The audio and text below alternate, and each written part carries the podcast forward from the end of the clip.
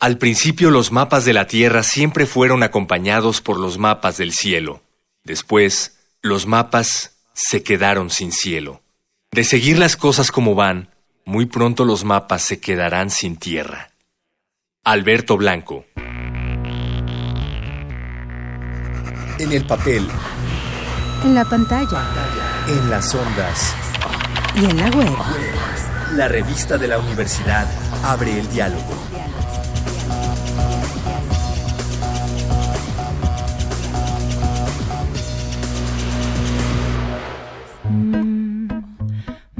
Este verano, en la revista de la Universidad de México hablamos de mapas y en este programa nos preguntamos a fondo por qué. ¿Hay algo urgente que nos tengan que decir los mapas en conjunto? ¿Cómo se pensó esta edición veraniega de la revista? ¿Cuáles son los mapas no tradicionales que motivaron a la redacción a dedicar un espacio a la cartografía? Para hablar del número de julio y agosto de 2018 de la revista de la universidad, invitamos a Mir Rodríguez, el científico que asesoró este número especial.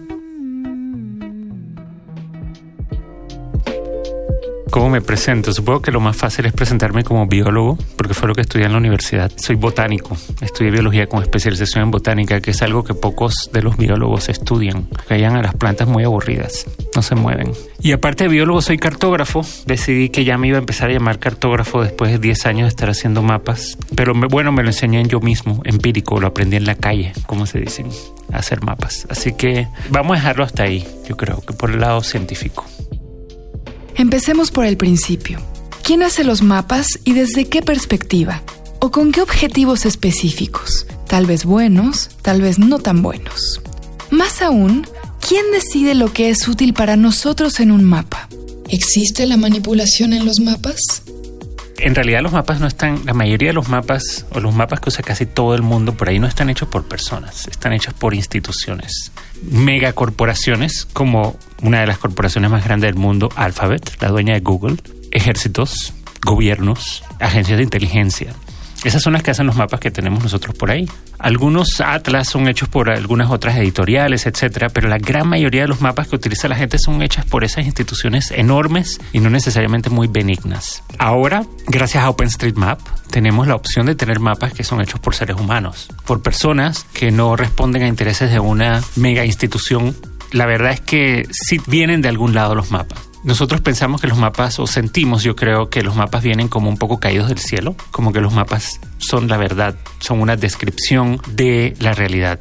Dice un cartógrafo gringo, Dennis Wood, de hecho, que va a estar en la revista, que mm, los mapas, más que un reflejo de la realidad, son un instrumento para crear la realidad, son una herramienta. Y él pasa a explicar en sus artículos que los mapas como los conocemos son cosas que vienen de los tiempos de la, de la colonia, digamos, del colonialismo, lo que es lo mismo decir de la modernidad. No tienen más de 500 o 600 años los mapas como los conocemos. Claro, hay distintos tipos de mapas hay otros mapas que son no son cartesianos, digamos, no son tan geográficos, tan geométricos como los mapas que llamamos mapas hoy en día. Y pues el mapa nació como una herramienta para la dominación y el control de los estados, que fue el invento que la humanidad empezó a desplegar para aquellos tiempos, o que empezó realmente a tener auge para aquellos tiempos. Entonces, los mapas siempre han sido eso, siempre han sido un instrumento para el control y la dominación, y no es hasta muy recientemente, en parte gracias a Google,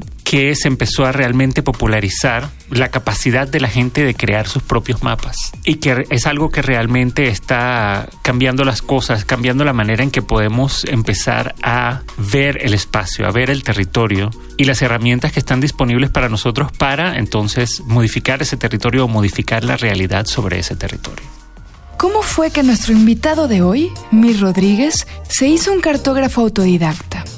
Si como él, todos tenemos una relación natural con el mapeo y los mapas, ¿somos todos cartógrafos en potencia? Pues yo empecé a hacer mapas cuando con un grupo de amigos en Panamá empezamos un proyecto que se llama Almanaque Azul, que er, la idea de ese proyecto era hacer una guía de las playas de Panamá. Porque no existía una guía de las playas de Panamá y hay un montón de playas y pues queríamos conocer más playas. Y fue que, bueno, necesitamos mapas porque todas las guías de viajes tienen mapas. Y averigüé por ahí, pregunté gente que hacía mapas en Panamá y por supuesto nadie quería hacer eso de gratis porque era un proyecto voluntario Y nada, tuve que empezar. Así que me metí en Google y escribí sistemas de información geográfica. Así fue como empezó la cosa. Para ese tiempo estaba apenas empezando Google Earth. Yo me acuerdo de eso también. Google Earth, la primera vez que yo lo vi, yo pensé, esto cambia todo, porque de repente era accesible a cualquiera que tuviera una computadora y una conexión de internet, lo que yo en ese tiempo pensaba que era como un mapa de todo el mundo eran estas imágenes satelitales que antes eran restringidas. De repente Google lo compró y las, las hizo públicas. Hoy en día entiendo mucho más de por qué esas imágenes son públicas, que en ese tiempo no entendía, porque no lo veía de una manera muy crítica. Pero pues cuando de repente tienes acceso a todas estas imágenes satelitales, eso te empieza a facilitar el que tú dices, bueno, ahora yo voy a empezar a dibujar los mapas de estas, voy a calcar los mapas de estas imágenes satelitales. A medida que empezó a pasar el tiempo, y empezamos a hacer mapas, o yo empecé a hacer mapas para este proyecto Almanaque Azul, mapas turísticos, pues pasaron varias cosas. Primero que me di cuenta que había distintos tipos de turismo, que no todo el turismo era bueno, que había turismo realmente malo y destructivo, y que nosotros teníamos que promover el turismo bueno, el turismo que trabajaba con las comunidades, que protegía la naturaleza. Y me di cuenta que cuando tú haces un mapa, tienes un poder enorme de decirle a la gente, ve para este lugar o no vayas para este lugar. O si vas a este lugar te vas a encontrar con esto. Incluso los dibujitos que podías poner en el lugar. Por ejemplo, había una isla donde había una persona o una familia que se hicieron una casa justo en la playa, lo cual es ilegal. Y tenían ahí en su, en su casita enfrente de la playa una sillita, una banquita donde tú te podías sentar. Yo decidí poner en mi mapa la banquita para decirle a todo el mundo, vaya todo el mundo a ese lugar y siéntense en esa banquita, porque esa banquita está construida sobre propiedad pública. Entonces, esa fue la primera vez que yo me di cuenta, con este icono de una sillita, de un banco, puedo cambiar, o sea, empezar un poquito a transformar la realidad. Y este, así fue como me empecé a dar cuenta que los mapas tenían un poder político enorme y que no eran una cosa neutral en la que tú simplemente estabas reflejando o retratando la realidad. Esas imágenes satelitales de Google, mucha gente piensa que ya es como el fin de los mapas. De hecho, mucha gente me pregunta, ¿por qué tú estás haciendo mapas si ya existen los mapas? Ya están ahí. Bueno, por un lado Google Maps y por el otro lado esas imágenes satelitales. Y en realidad hay muchísimas cosas que no se ven en esas imágenes satelitales. Por ejemplo, hay una comunidad en Panamá, Cerro Flores, que queda en la comarca Nueva Buglea, un territorio indígena en el oeste de la República, donde estamos haciendo un proceso de mapeo comunitario porque ellos quieren proteger un pedazo de su bosque. Entonces ese bosque, cuando vamos a buscar las imágenes satelitales de Google, siempre tienen una nube arriba. Cuando cambiamos las imágenes hacia el pasado, tienen la nube arriba. Si buscamos las imágenes de Bing, tienen una nube arriba. Entonces, cuando vemos eso, decimos, bueno, nosotros creíamos que los gringos lo sabían todo, que ellos tienen sus satélites y todo lo pueden ver. Pues no, los gringos no lo saben todo. Y aparte, si te metes a tu casa, ellos no pueden ver a través del techo. Entonces, las imágenes satelitales tampoco pueden mostrar lo que hay dentro de la casa, ni a qué huele la casa, ni qué música suena ahí, ni nada. Esas cosas surgen solamente cuando se va a hacer el mapa, cuando Google decide que quiere hacer un mapa de ese lugar, porque hay dinero en ese mapa. Y obviamente los mapas de Google ahí donde estamos haciendo esos mapas en Cerro Flores, en la comarca indígena en Panamá, no existen, porque ahí nadie tiene dinero. Ahí la gente, digo, no les sirve a ellos de nada hacer un mapa donde aparezcan todos los lugares, los centros de salud, los centros comunitarios, eh, los lugares, los campos de fútbol, todo eso que existe ahí, porque ese lugar existe y está lleno de gente, pero Google no lo mapea porque ahí no hay dinero, no pueden hacer dinero.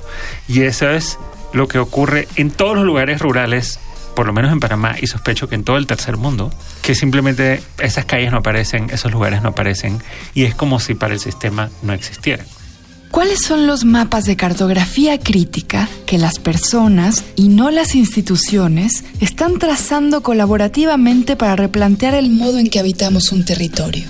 Vienen de distintos lugares, pero yo podría citar lo que le llamamos la cartografía participativa o el mapeo comunitario, eso es algo que nació, si mal no recuerdo, en los años 70 u 80. Los verdaderos pioneros en ese ámbito fueron los Inuit en el norte de Canadá. Ellos empezaron a hacer mapas para poder definir su territorio a la manera en que ellos lo querían hacer. Y hoy en día los Inuit venden información geográfica porque ellos son los que mejor conocen el territorio donde ellos están. De ahí fue que salió la cosa. A lo largo de los 80 y los 90 ya empezaron a haber varios esfuerzos de hacer mapas desde comunidades locales, comunidades rurales, comunidades indígenas, de gente que mm, empezaba a tratar de marcar cuál era su espacio, a definirlo, muchas veces como una manera de defenderse contra el Estado o defenderse contra lo que en Panamá llamamos los colonos, que creo que acá también le llaman así, que serían los invasores de tierra no indígenas, digamos, contra grandes empresas mineras o empresas hidroeléctricas. ¿Qué pasa? Cuando aparece una empresa gigante extractora de recursos, sobreviene un conflicto ¿no? Con la gente que es la dueña del territorio, la dueña de la tierra que está ahí y que no quiere que vengan a sacar oro o a poner una hidroeléctrica que inunde sus casas. Después de ahí viene entonces un proceso de negociación o un proceso de resistencia. Y este proceso generalmente está informado por mapas. Y tradicionalmente estos mapas eran los mapas que venían del Estado o de la empresa. Entonces surge la necesidad de la gente empezar a crear sus propios mapas que con ayuda de entes externos, usualmente ONGs, organizaciones de izquierda o grupos que quieren apoyar, que se solidarizan con las comunidades locales, que incluye técnicos cartógrafos, entonces se va creando un proceso por el cual estas comunidades empiezan a trazar o a diseñar sus propios mapas. Mientras trabajaban en equipo en este número de la revista, ¿qué mapas descubrieron y cuáles llamaron más poderosamente la atención de Mir? me he encontrado con muchas cosas muy interesantes. Por ejemplo, está el mapa participativo Waurani, que es un mapa que hicieron un pueblo indígena que vive en el Ecuador, que está amenazado por las petroleras. Hicieron un mapa hermoso que tiene unos dibujos, unos iconos preciosos que reflejan su realidad con muchísimos animales, muchos dibujos de diferentes animales, muchos dibujos de plantas diferentes, caminos de distinta índole. Y ese mapa ellos lo pusieron íntegro en internet, en colaboración con una agrupación ecuatoriana. Nuestro invitado insiste en que lo importante en un mapa es aquello que uno decide no poner en el mapa. ¿Qué concluye después de tanto ver y seleccionar mapas nuevos, diferentes y alternativos? ¿Cómo cambió la percepción de un cartógrafo como Mir después de trabajar en este número? Después de ver tantos mapas, porque he pasado las últimas semanas solamente viendo mapas, les puedo recomendar un par de páginas. Está R Map Porn, que está en Reddit. Tienen constantemente mapas. Hay otro que es un blog que se llama The Map Room, también tiene mapas muy interesantes. Bueno, hay varios. De ver tantos mapas durante todas estas semanas, tanto en internet como en libros y demás, la lección que he sacado como cartógrafo no es nada así tan trascendental, o quizás sí lo es. Pero lo que he aprendido es que los mapas tienen que ser bellos, tienen que ser bonitos, tienen que estar bien diseñados. No siempre los cartógrafos somos buenos diseñadores. A veces hay que buscar a un diseñador para que trabaje con uno en equipo. Es muy importante que lo que uno haga se vea bien, especialmente si uno está haciendo mapas para el activismo, si uno está haciendo mapas para cambiar el mundo, pues es importante que la gente que ve esos mapas, que recibe esos mapas, pues tengan ganas de verlos. Y uno de los mejores ejemplos es el mapa Guaurani. ¿no? Yo no sé si hubo diseñadores gráficos involucrados o no, pero ese mapa refleja parcialmente la estética Guaurani. Los iconos, los dibujitos que ellos tenían, que, pusieron en ese mapa, el fondo de bosque de ese mapa es diferente a ningún otro mapa. Normalmente tú pones que un, un área verde y ya. Esta gente pone arbolitos y dibujitos. Hermoso. Esa fue mi principal lección que saqué esto. No todos los mapas que vamos a poner en la revista son bonitos, porque hay algunos mapas que son muy importantes y no necesariamente son bonitos, pero había que ponerlos. Pero los más efectivos realmente son los mapas que estéticamente la hicieron. Después de este programa, ¿no son ustedes también creyentes del mapa como herramienta para, como dice nuestro invitado, describir lo que queremos que sea la realidad? ¿No se sienten cartógrafos en potencia? Si es así, súmense a un mapa colaborativo que se relacione con su cotidianidad para empezar a cambiarla. Llegamos al fin del programa. Para leer más sobre mapas pueden leer completo y de manera gratuita el número de este mes de la revista de la Universidad de México. Consúltenla en el sitio web www.revistadelauniversidad.mx. En Twitter y en Facebook nos encuentran como arroba revista-unam y escríbanos sobre este programa a arroba room radio y TV. Gracias a Yael Vais, a Miguel Alvarado y Andrea González. Yo soy Elvis Lisiaga. Hasta pronto. Este programa es una coproducción de la revista de la Universidad de México y Radio UNAM. En el papel. En la pantalla. En las ondas. Y en la web. La revista de la universidad abre el diálogo. Radio UNAM. Experiencia sonora.